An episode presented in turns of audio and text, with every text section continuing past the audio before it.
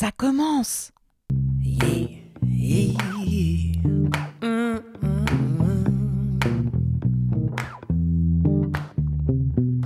Bienvenue dans Femmes d'à côté.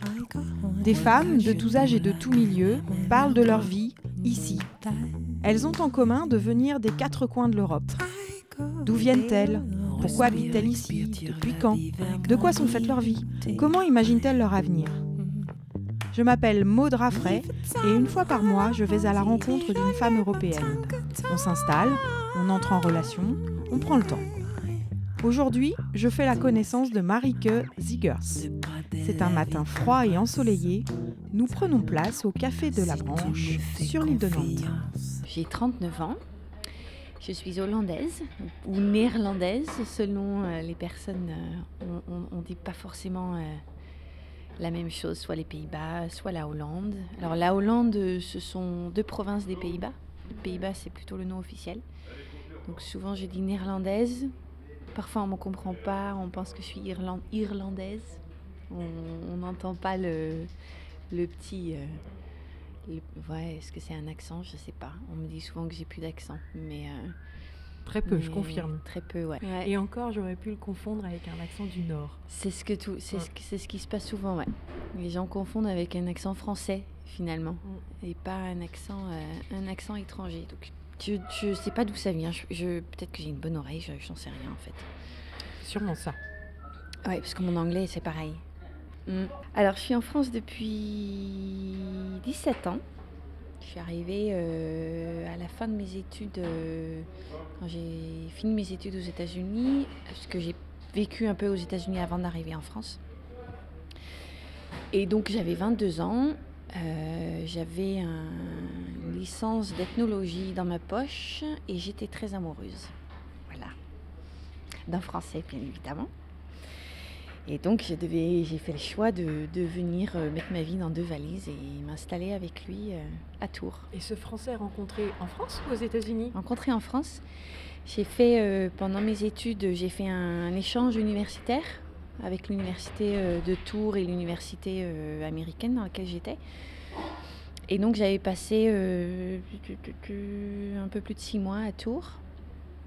Et pendant mon séjour à Tours, j'ai rencontré, euh, j'ai rencontré le, le garçon en question. Et lui, il, pouvait difficilement euh, me rejoindre aux États-Unis. Moi, j'avais fait un. Et, puis surtout, de mon côté, j'avais fait un choix très clair de ne pas rester aux États-Unis. Je voulais, je voulais vraiment pas faire ma vie là-bas. C'est un pays où les valeurs correspondent pas trop, pas trop aux miennes et je me voyais pas. euh, oui, faire ma vie, euh, un jour avoir des enfants euh, et avoir une vie de famille là-bas, c'était, c'était, je voulais revenir. Moi, j'étais euh, entre New York et Philadelphie, Mhm. vraiment juste à mi-chemin. Donc à une heure de New York et à une heure de Philadelphie, dans les- l'État de New Jersey. dans une partie a priori la plus européenne qu'on pourrait imaginer. oui, oui, et puis plutôt aisée. Mon, mon- ma mère a épousé un Américain euh, quand j'avais 15 ans, donc on est parti vivre avec elle aux États-Unis. Donc, et, et mon beau-père, il, il est universitaire, donc j'étais dans un milieu, enfin j'ai gravité dans un milieu plutôt euh, élitiste, euh, très cultivé. euh, euh, L'ensemble des, des- des copains de mon beau-père sont des, sont des professeurs d'université, donc c'est c'est vrai que c'est un, pas une c'est moins une bulle. Ce- monde-là est moins dans une petite bulle que ça peut l'être en France. Mais mine de rien, ce sont des gens qui ont voyagé, qui ont un peu de moyens, qui ont beaucoup lu, qui, qui s'intéressent à plein de choses et qui sont plutôt ouverts. Voilà. C'est pas, c'est pas, c'est pas l'Amérique euh, profonde. Et même, et même malgré comme ça, ça ah, malgré ça, ouais. Moi, j'ai des souvenirs au lycée, par exemple, où euh, en cours d'histoire, euh, on, on- on cherchait les Pays-Bas en Asie.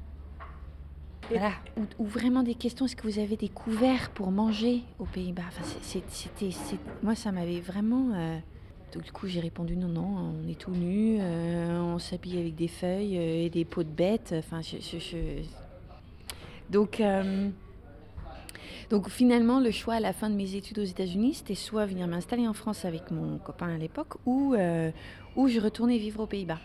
Où mon père était, mon père est resté aux Pays-Bas et mon frère et ma sœur sont tous les deux retournés vivre aux Pays-Bas. Et donc, il, il- voilà, c'était c'était un choix. Et en fait, je me suis dit, bah, j'ai 22 ans, c'est maintenant ou jamais, j'y vais. Voilà.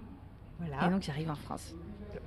Et alors, mais, j'arrive en France avec l'idée d'y rester vraiment durablement, déjà. Hmm. je pense qu'à l'époque, c'est pas tellement cette question-là qui me trottait dans la tête. Ce qui m'a vraiment motivée, c'était de, de, de, m'installer avec mon amoureux. Euh, c'était, c'était vraiment ça, en fait. Mhm. La, hum, la raison à l'époque. Et je crois que je me projetais pas trop dans un. Pourtant, le choix de quitter les États-Unis, c'était vraiment en, en m'étant projeté dans un futur plutôt long terme le choix de s'installer en France, euh, c'était un peu euh, bon bah écoute, j'y vais, on verra bien ce qui va se passer. D'accord. Donc une, une, forme de confiance plus naturelle en fait, oui, peut-être? Presque. Dans l'environnement? Oui. Et, de, et, et parce que c'était pas totalement l'inconnu quand même.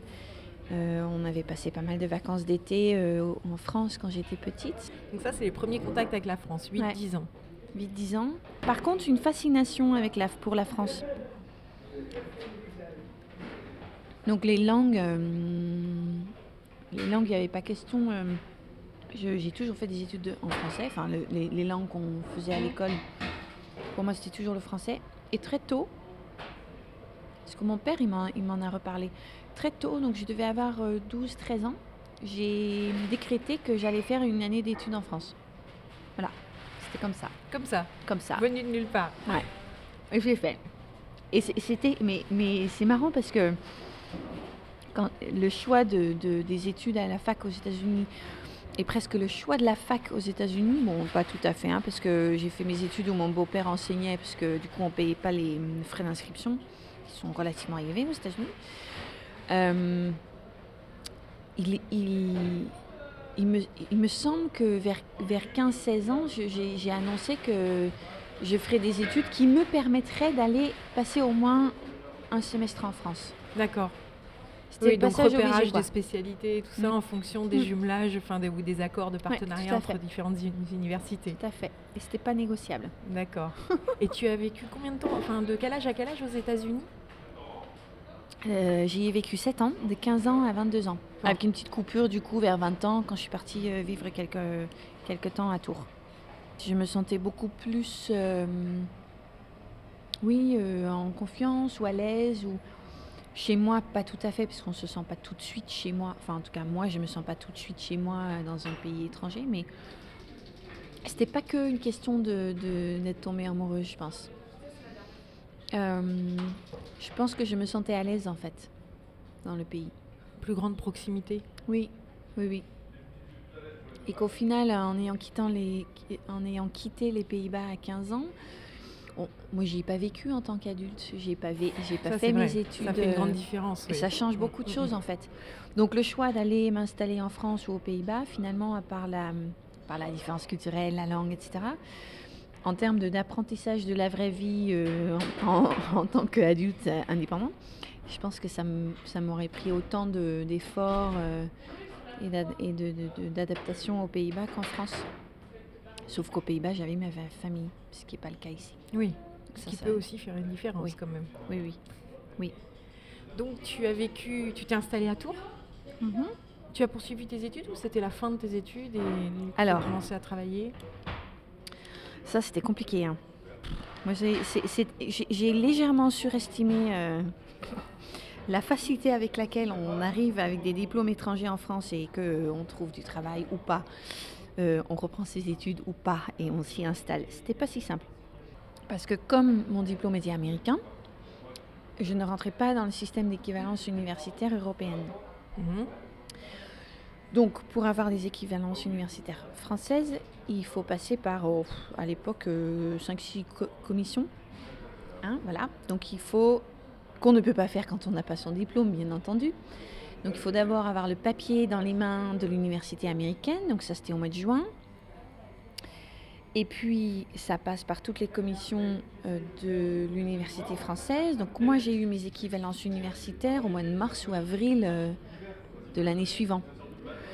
Euh, donc la première année, je ne pouvais pas m'inscrire, me réinscrire à la fac. Moi, j'avais comme objectif de poursuivre mes études. Et donc, j'ai cherché du travail. Et là, euh, c'était terrible parce que, hum, soit on me, renvoyait que j'étais trop qualifiée, donc même les postes d'assistante euh, trilingue, etc., c'était pas pour moi parce que comme j'étais surqualifiée, j'allais sûrement avoir des, des, revendications ou des demandes de progresser dans la boîte, euh, etc., trop, trop vite et trop tôt. Euh, soit on me disait que bah, mes diplômes, euh, en plus, bon, j'avais une licence en ethnologie. aux États-Unis et aux Pays-Bas, on trouve du travail avec ça, mais pas en France. Ton analyse de ça, c'est quoi? Considéré comme un savoir pas assez concret? Oui, que ça sert à rien en gros? Et qu'en fait, la culture générale. Mais... Oui, c'est de la culture générale et que les sciences humaines et sociales, je l'explique pas entièrement, mais, mais ce qu'on ce qu'on me disait souvent aux États-Unis et ce qu'on m'avait aussi dit euh, aux Pays-Bas quand je me suis un peu renseignée de savoir si j'y retournais ou pas, c'est que finalement, euh, avec des études en ethnologie ou en anthropologie culturelle, comme ça s'appelle en anglais, on apprend à réfléchir, à analyser un problème, à le décortiquer, euh, à faire de la recherche euh, et, à, trouver des, hypothèses euh, qu'on est en capacité d'argumenter. Quoi. donc certes, on n'a pas, les outils de, sur le dur, mais on, a quand même un peu appris à faire fonctionner nos cerveaux. Et, et ici, c'est, c'est pas du tout le cas en fait. Euh, c'est presque comme si c'est pas considéré comme une compétence. C'est soit on l'a, soit on l'a pas. On peut pas l'apprendre. Mhm. Et que c'est pas à l'université qu'on va apprendre à réfléchir. Oui, comme si c'était un don. C'est ça. Soit tu l'as, soit tu l'as pas. Si tu l'as pas, bah, ça a été mal barré dans la vie. Non, donc c'était, ça, c'était une claque en fait. Parce que euh, ça, quand on cette façon de considérer son parcours, quand on, décide à 22 ans de, venir s'installer en France, moi je ne m'attendais pas à avoir autant de, difficultés en face. Euh, parce que je sortais d'un parcours purement euh, sciences humaines et sociales. Donc, pas facile. J'ai fini par trouver un boulot en tant que serveuse à temps plein. Et donc pendant un an, j'ai été serveuse. Et puis je me suis réinscrite euh, à, la fac à, Poitiers. Euh, du coup, c'était en 2002, été 2002, c'est ça. Et j'ai repris mes études en histoire médiévale. Donc licence, euh, maîtrise.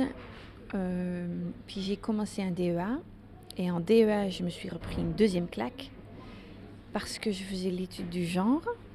En même temps, je fais des choix qui sont parfois un peu. Hein, voilà faut, faut se demander pourquoi ça me, ça, ça me surprend que je me prends des claques dans la gueule. Pour la petite histoire, pourquoi j'ai fait l'étude du genre, c'est parce que j'ai mm, aux États-Unis, j'étais dans un collège de femmes. Donc j'étais à, à l'université, donc le collège euh, à l'américaine, hein, pas le collège française. Euh. Et donc moi j'étais dans une, une, une, section de l'université où il y avait que des femmes.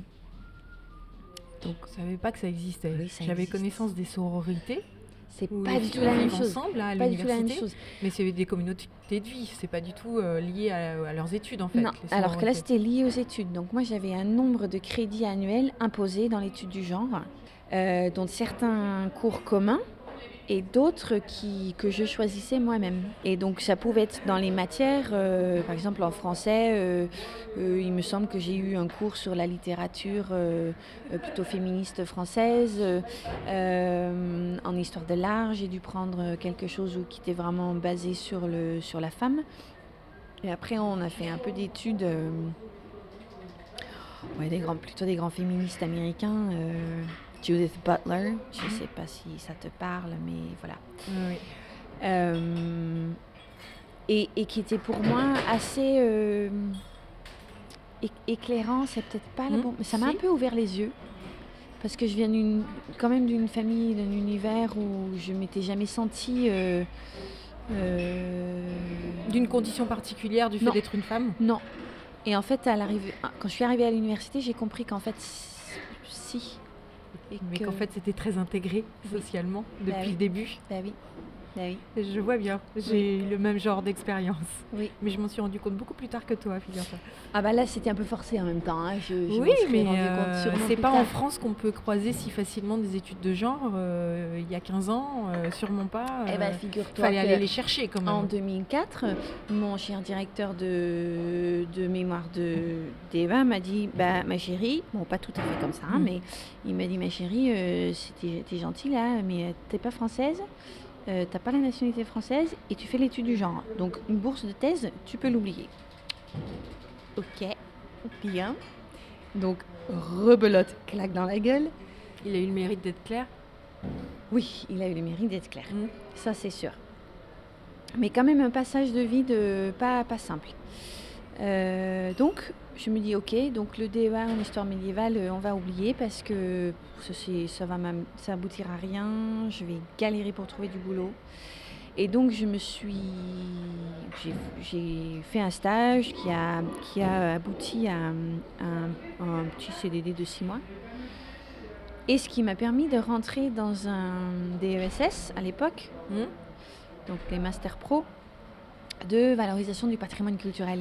Et ça, c'était un tournant pour moi, un vrai tournant. C'est-à-dire que pour la première fois, je me sentais euh, euh, un peu à ma place au niveau. C'était logique en fait. J'étais dans les monuments, dans les musées. Euh, c'était une orientation plutôt logique par rapport à l'histoire, par rapport à mes centres d'intérêt. Et donc je me suis dit, tiens, ça c'est super intéressant. Donc euh, je vais voir si je peux pas continuer dans, ce, dans cette voie-là. Et, et, du coup, je suis tombée sur ce DESS euh, à Paris. Bon, il y en a, il y en a pléthore en France. Hein. Euh, histoire et gestion du patrimoine culturel. Mm. Donc la vie à Paris, tout ça, c'était super. c'était super et en même temps, c'était une année pour moi qui était très difficile. Euh, c'est marrant parce que c'est une année très intense au niveau des études. C'est l'année où j'ai fait mes premiers vrais amis en France. Ça a pris du temps, ça a mis plus de 4 ans. Ah oui, quand même.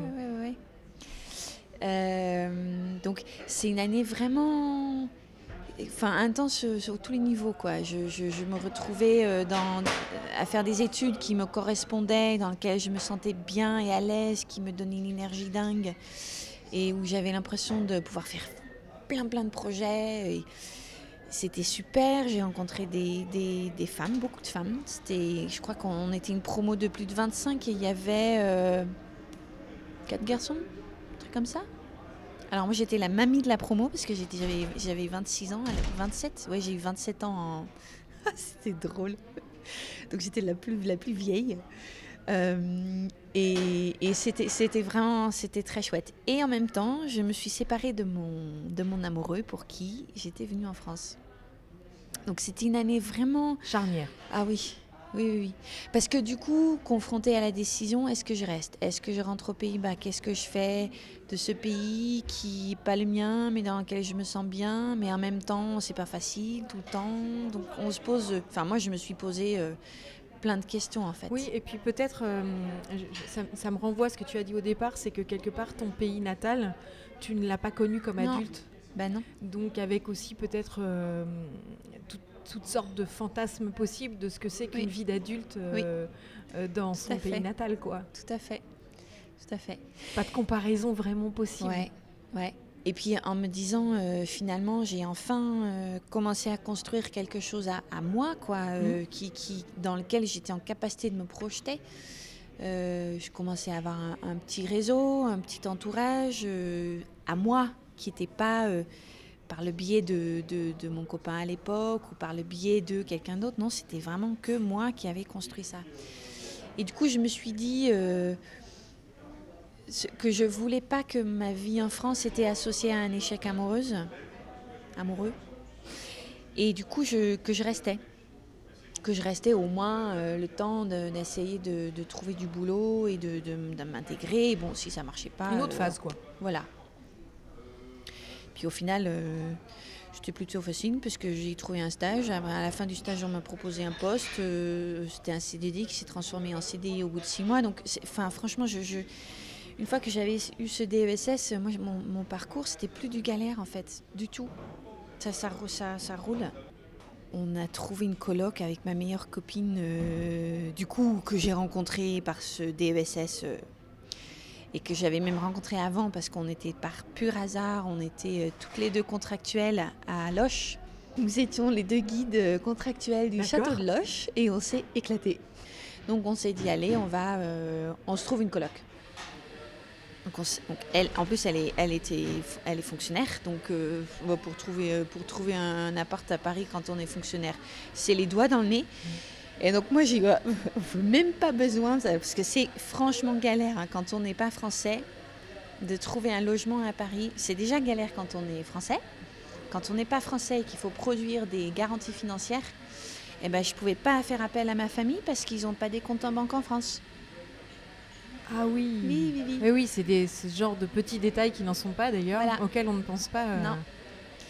Et donc c'était et donc même moi j'étais en, au tout début j'étais en sous-location parce que je n'avais pas trouvé en location.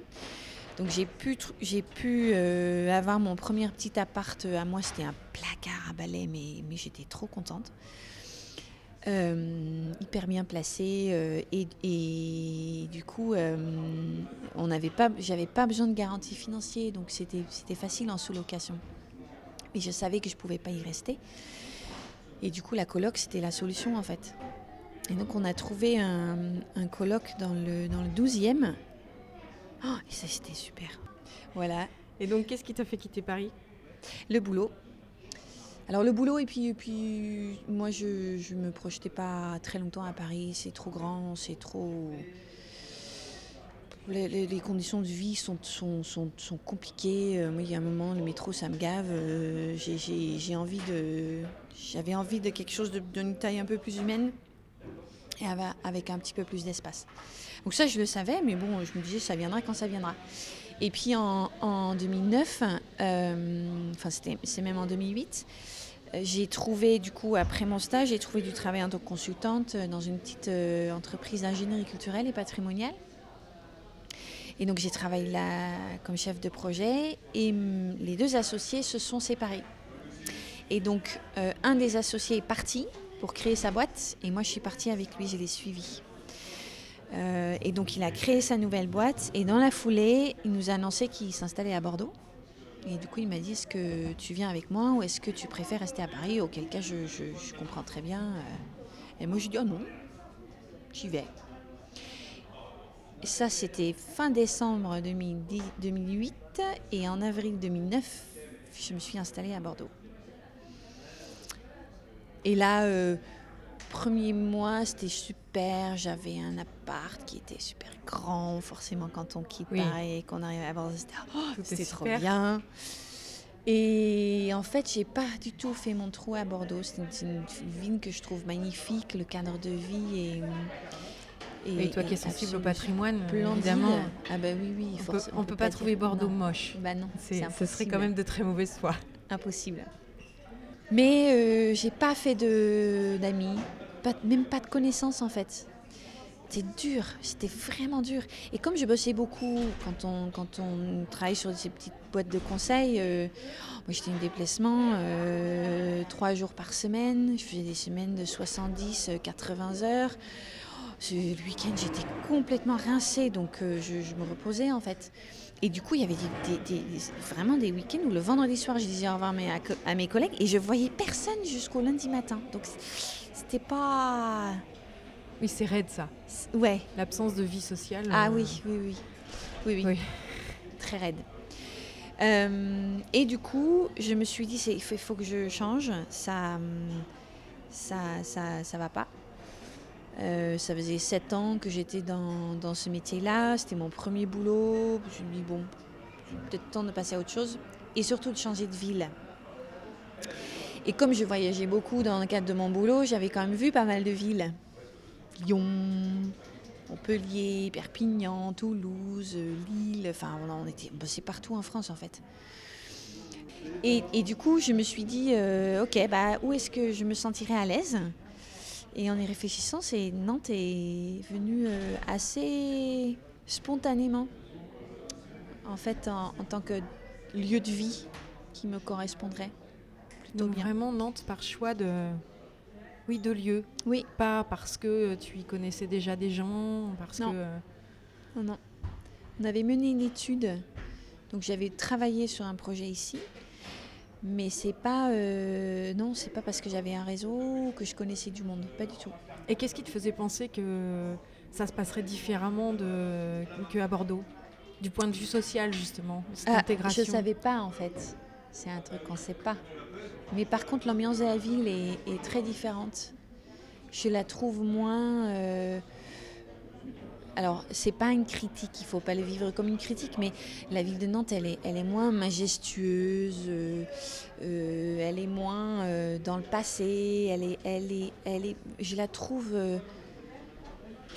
plus hétérogène. Ça correspond du coup sûrement mieux à qui je suis, puisque je suis quelqu'un d'hétérogène finalement avec trois cultures, trois, j'ai vécu dans trois pays. Euh, ce que je retrouvais euh, aussi sûrement, et je pense que l'île de Nantes n'y est pas pour rien, c'est un côté euh, plus proche des villes du Nord. Et les mhm. villes du Sud, pour moi, c'est. C'est là pour le coup, je suis vraiment à l'étranger, quoi. oui, la Méditerranée pour toi, bah c'est vraiment l'étranger. Oui, oui. Un palmier dans le jardin, mais alors c'est le, c'est le, le top de l'exotisme pour moi. Mais vraiment, on a visité, on a visité une maison quand on cherchait une maison à louer. On avait visité une maison là sur la butte, pas loin de la butte Sainte-Anne. Il y avait un palmier dans le jardin et en fait Hervé, il a mis quelques jours à me convaincre que 80 mètres carrés ce n'était pas assez quand on a quatre enfants et peut-être d'autres dans l'avenir. Mais non, mais c'est pas grave, il y a un palmier dans le jardin. On va se débrouiller. Non, Marie, que ce n'est pas possible on n'est pas propriétaire, on peut pas. Mais c'est pas grave, il y a un palmier dans le jardin. Mais t'en as pas aux Pays-Bas, donc un palmier pour moi, c'est oh, c'est trop beau quoi. Te voilà arrivé à Nantes en 2000. Alors, 2011, hmm, septembre 2011. D'accord. Donc, tu as commencé à prospecter euh, professionnellement à Nantes ou tu t'es tu dit non quand même euh, J'ai prospecté parce que je, non, je n'ai prospecté que à Nantes. Tout le monde me déclarait complètement cinglé, notamment mon patron actuel que j'ai appelé en disant oui. Euh, bon, j'aimerais bien m'installer à Nantes. Est-ce que vous pensez qu'il y aurait des opportunités pour quelqu'un comme moi à Nantes? Puis là, il me dit mais, mais Nantes bah, il faut l'élargir à toute la France, mais c'est n'importe quoi.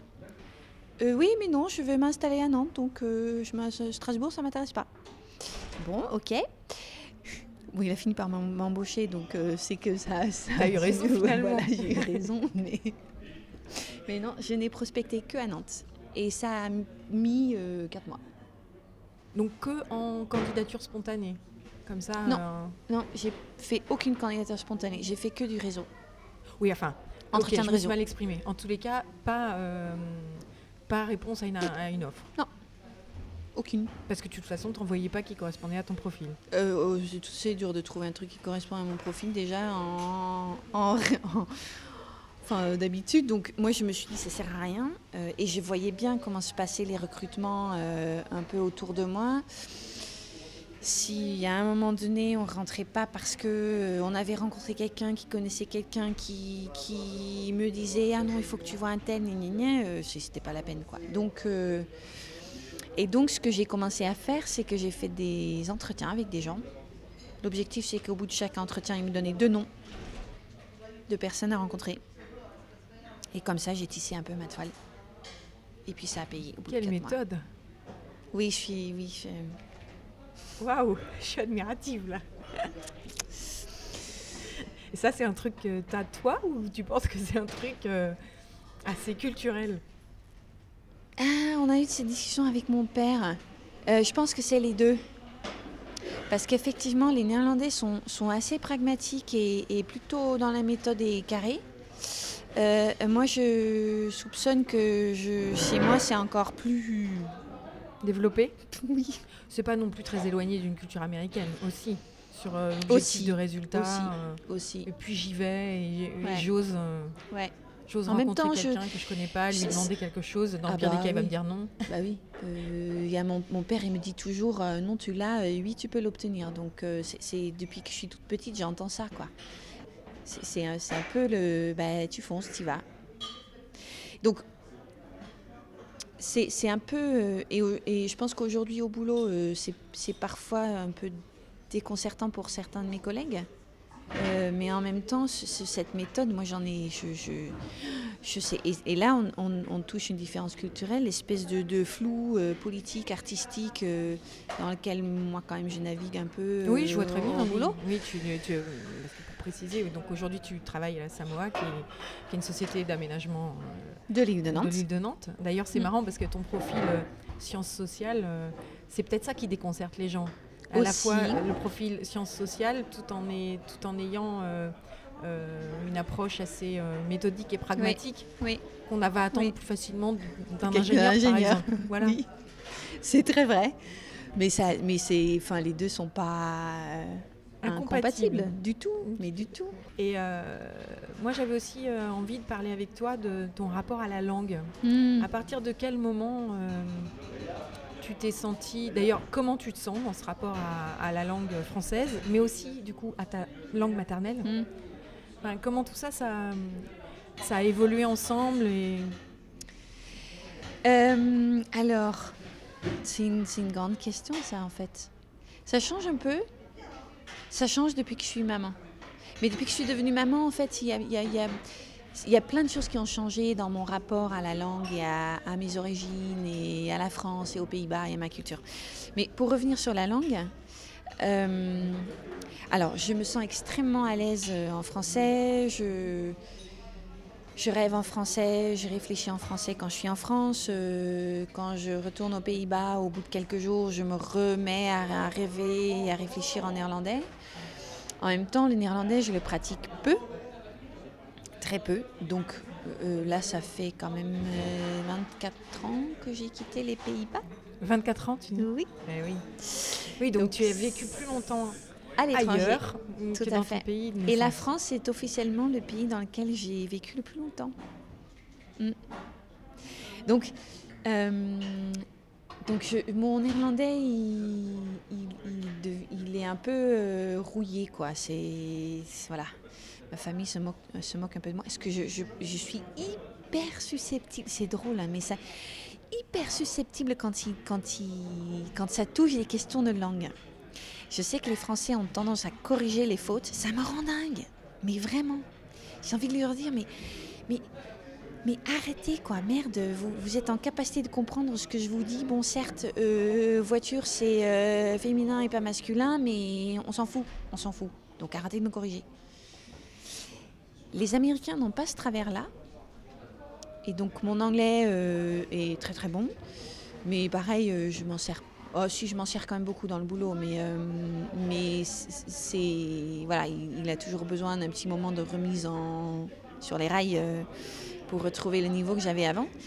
Et les Américains n'ont pas ce, ce, que j'appelle un travers, hein.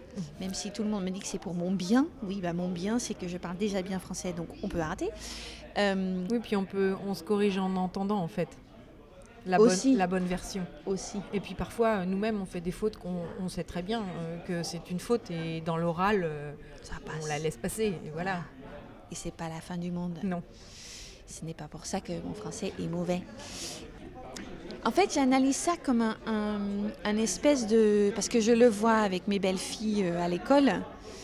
La langue, on doit, on doit être en capacité de la parler parfaitement. Et la méthode d'apprentissage fait que quand on apprend une nouvelle langue en France, on n'a pas le droit à faire, on n'a pas le droit de faire des fautes. C'est pas possible. C'est-à-dire qu'au lieu de, valoriser euh, les, acquis et les nouveaux apprentissages dans mmh. la langue, on tape les enfants sur les doigts parce qu'ils font des fautes. Et mon fils de 3 ans et demi qui, qui, qui parle, bah, il fait des fautes tout le temps, euh, mais c'est pas grave, c'est pas grave, il apprend. Et au fur et à mesure, il apprend, il parle mieux, c'est naturel. Tu lui parles en quelle langue? Alors, je lui parlais beaucoup en néerlandais quand il était tout petit, bébé. Donc, il comprend, euh, il comprend tout, le il comprend le néerlandais. Mais par contre, il ne euh, il parle pas. Mais il est très jeune. Oui, On dit souvent que, que, les enfants qui, qui, évoluent dans des, dans des familles bilingues euh, ordonnent plus lentement pour l'expression. Alors, ils parlent très bien français. Là, il n'y a pas de souci. Mais le néerlandais, voilà, c'est des petits, des petits mots de temps en temps. Il est conscient, en fait. Il, sait que il vient de, qu'il y a plusieurs langues à la maison. Euh, voilà, ma mère et mon beau-père sont aux États-Unis, donc il y a la troisième langue qui est l'anglais, qui est aussi un peu présent euh, dans, son, dans son quotidien, mine de rien. Euh, mais comme moi je parle très bien français et comme Malo il commence à bien parler en français, je, m'aperçois que, que au final, le, quand on a des discussions, même quand on est tous les deux seuls, je, je parle souvent en français parce que c'est plus fluide, c'est plus rapide, c'est moins voilà. Donc, il euh, va falloir que je m'y remette avec ce petit nouveau-là. Y compris quand tu, quand tu vas aux Pays-Bas non. Là, tu lui parles en, mm. néerlandais. Mm. Donc, dès que tu retrouves ton environnement euh, d'origine. L'environnement est très important pour moi. Mm.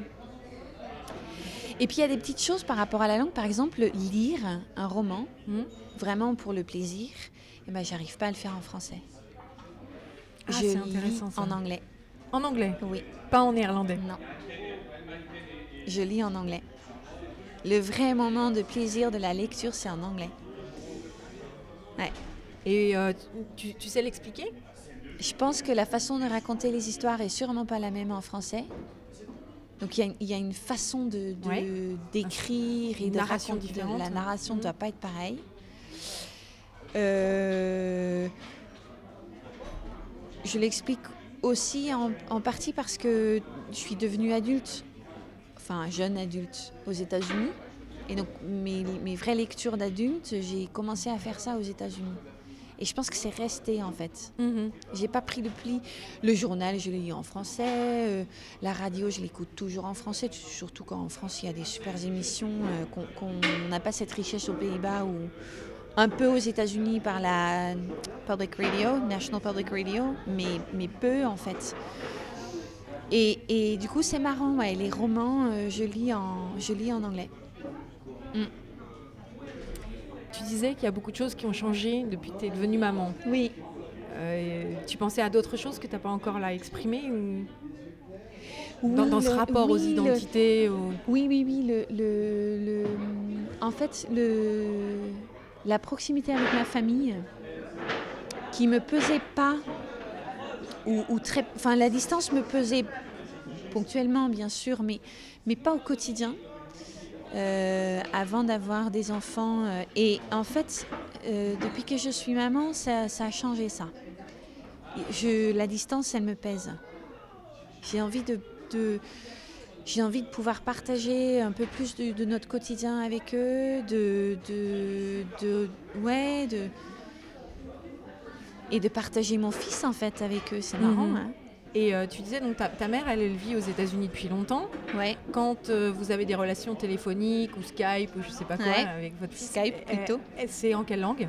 En néerlandais. Néerlandais? Sauf quand mon beau-père est présent, euh, qui ne parle pas néerlandais. Donc quand, quand je les ai tous les deux, c'est en, anglais.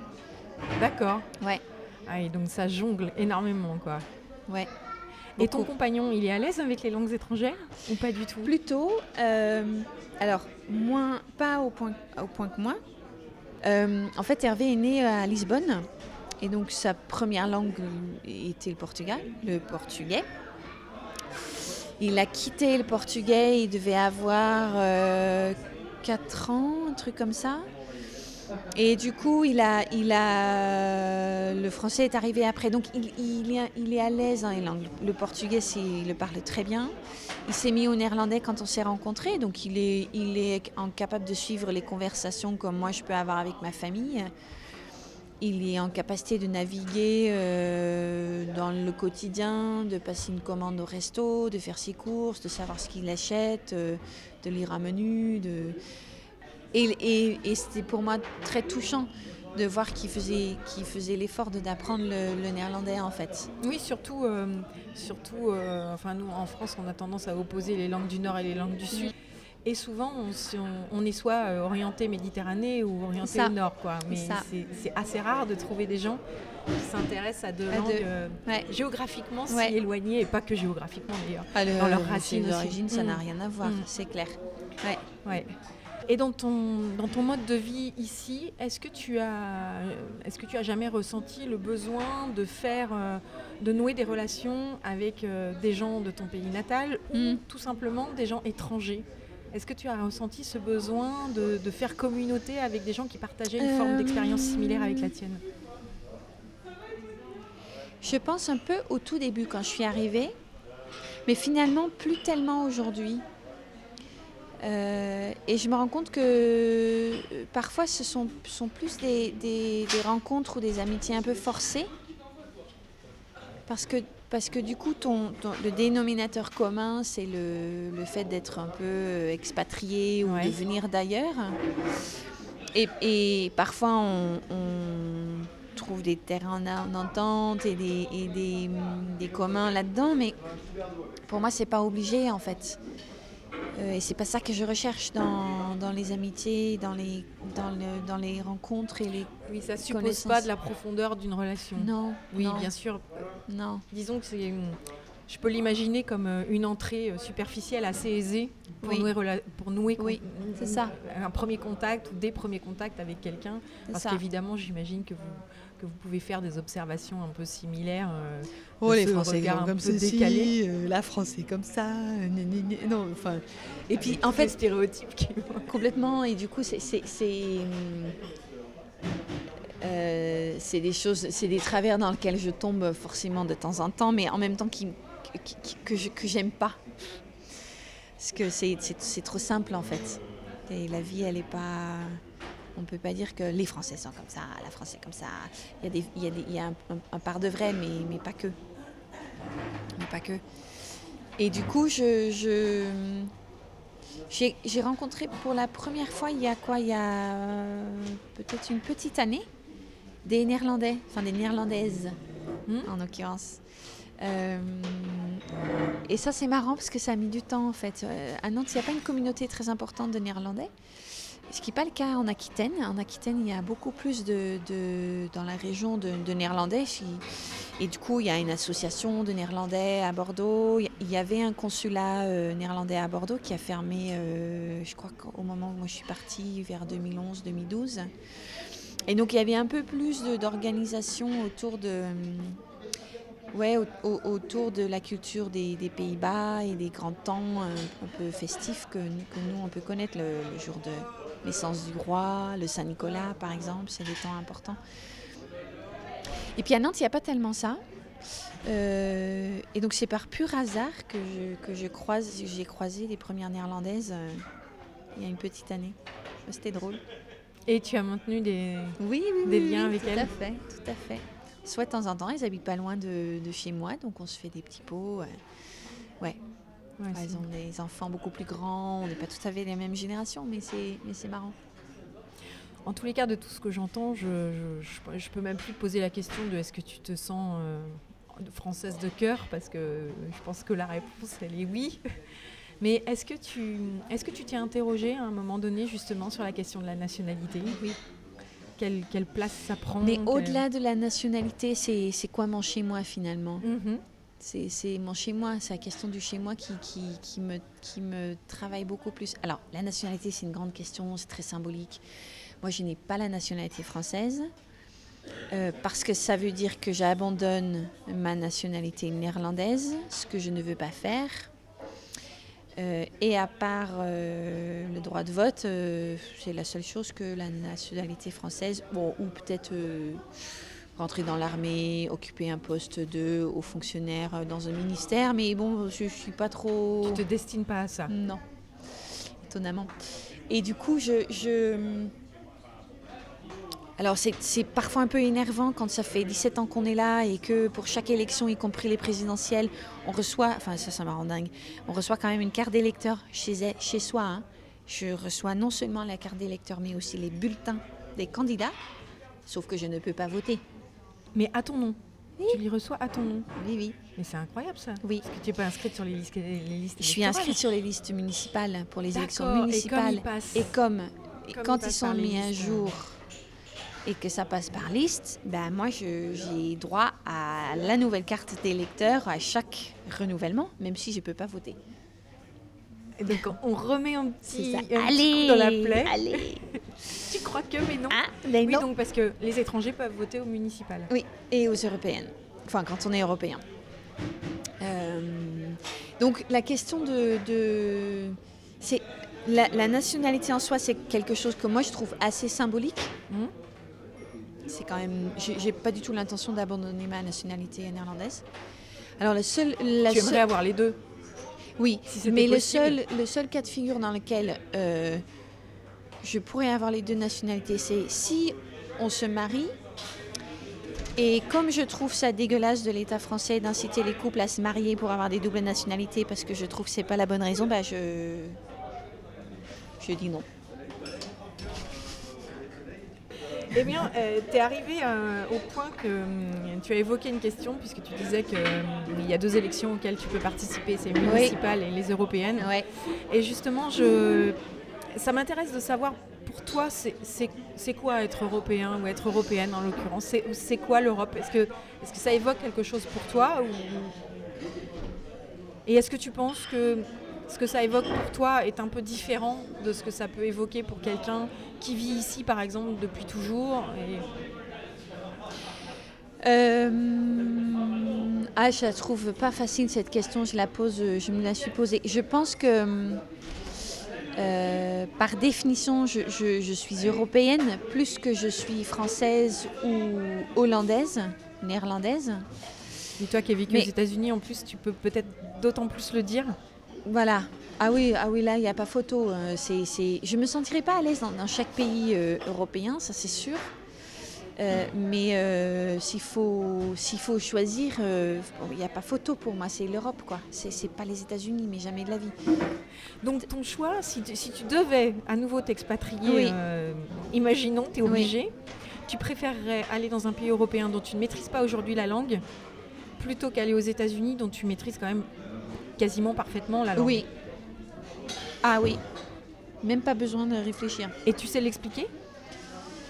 Au-delà euh, du réflexe très, euh, que je sens très profond et intuitif Parce que je suis en désaccord, mais profond, ça touche à mes valeurs, euh, avec de très nombreuses valeurs, c'est pas tout à fait le bon mot, mais de, de, de, de de façon de fonctionner.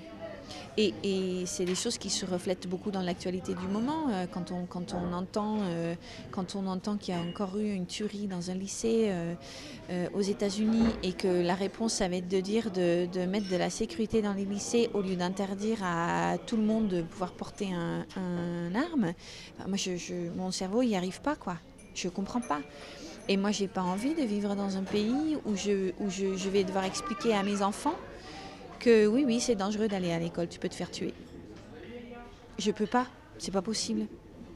Et donc, donc on n'est jamais à l'abri à 100% de ça, euh, euh, bien sûr, ici.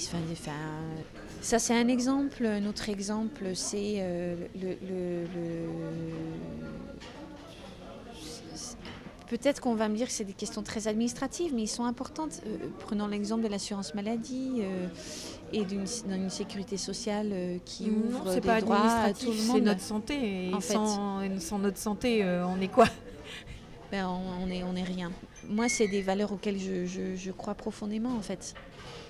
Et donc, je n'ai pas envie de vivre dans un pays qui est aussi individualiste et dans lequel on considère que, euh, que ce soit, soit les personnes en pauvreté, les personnes qui sont au chômage, bah, tant pis pour leur gueule, ils ont qu'à se démerder pour trouver du boulot. Bah, non ça marche pas comme ça en fait. Et, et moi, j'ai pas envie de ça. C'est un cadre de vie que je que je cautionne pas en fait. Donc l'Europe. Ouais, je, trouve ta réponse très très très claire et sans, sans ambiguïté sur, euh, oui, ah ben non, sur la question euh, européenne, ouais. Très intéressant Après, je suis pas, je suis pas, je suis pas capable de définir, euh, de donner une définition de ce que ça veut dire d'être européenne.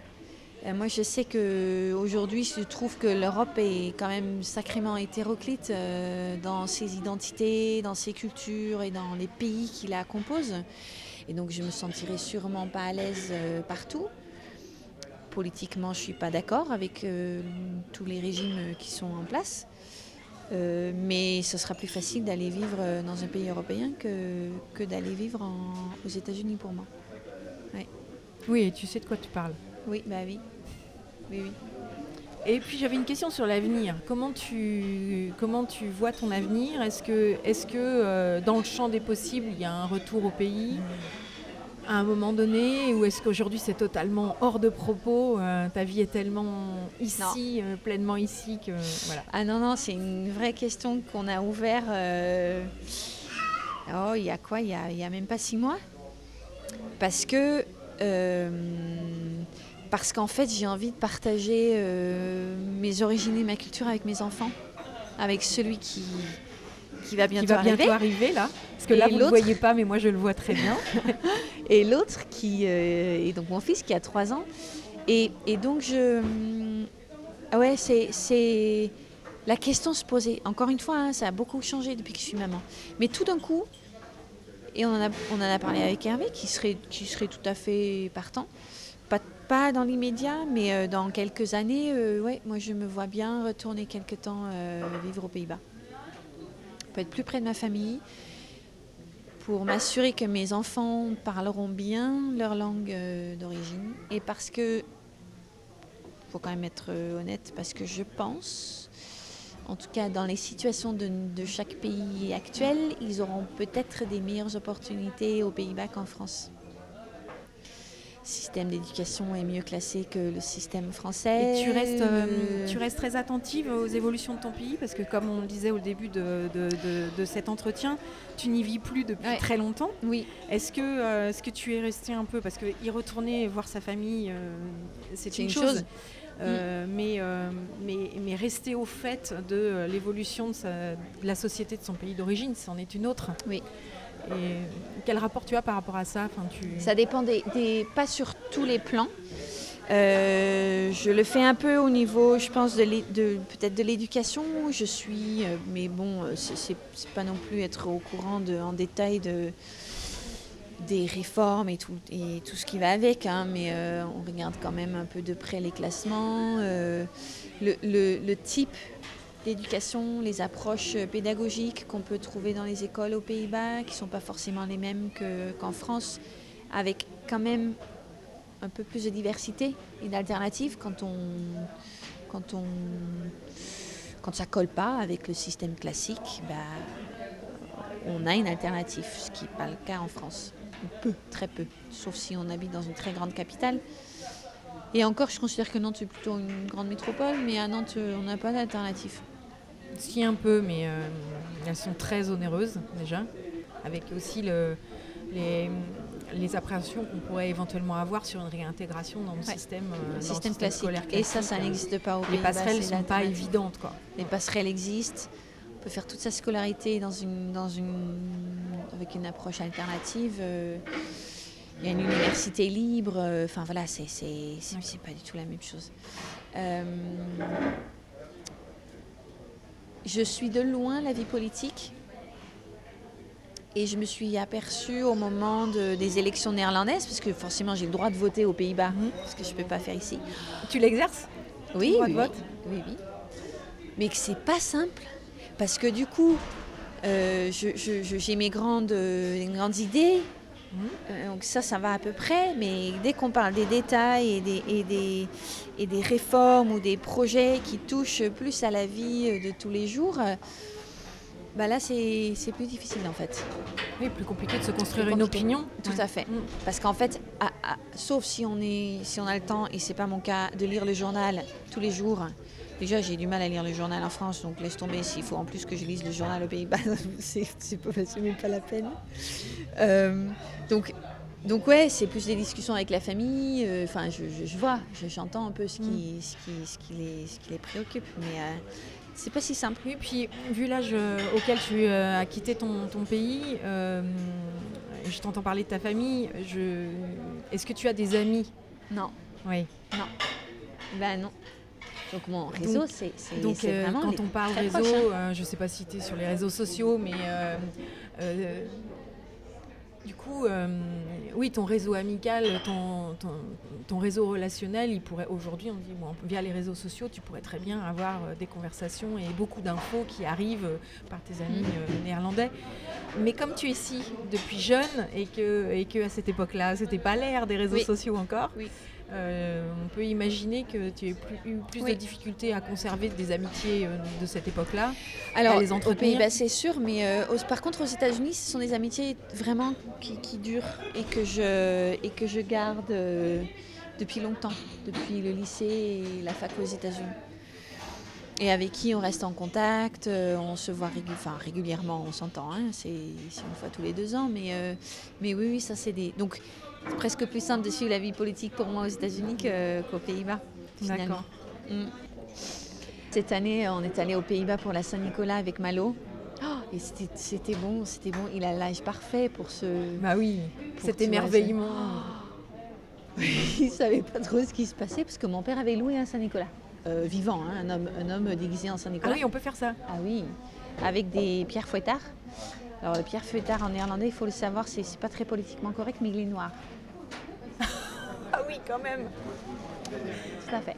Donc, il y a tout Et ça, un- ça perdure sans que ça choque personne. Ah, politique, si, si, si, si, là, ça commence à chauffer depuis quelques années. Vraiment chauffer. Avec des manifestations tous les ans autour du Saint-Nicolas. euh, et et c'est compliqué parce que moi, j'ai, moi, j'ai retrouvé mes, a- mes, mes livres d'enfants dans lesquels on, on, on a parfois des dessins autour du Saint-Nicolas. Ouais. Il a tous les attributs d'un esclave. Mais c'est vraiment, c'est, Mm. perturbant. Pour moi, aujourd'hui, c'est perturbant. oui, ça m'a mais de la même façon que je sais pas si tu as un peu regardé certains de tes albums de jeunesse euh, en matière de sexisme. euh, Ouh là, au secours. Voilà. D'ailleurs, je voulais quand même juste te poser une, der- une dernière question. Euh, vous êtes combien de frères et sœurs Nous, on est trois. Vous êtes trois Moi, je suis l'aînée. Après, j'ai un frère et une sœur. Et tu es la seule à vivre à, Oui, à l'étranger oui, oui. Après, j'ai un grand-père. Mon grand-père maternel, euh, c'était un très grand voyageur. Il a vécu euh, en France, il a vécu en Iran, en Indonésie et il avait passé euh, plus de 20 ans à New York. Donc ça, on a, on a toujours entendu ça.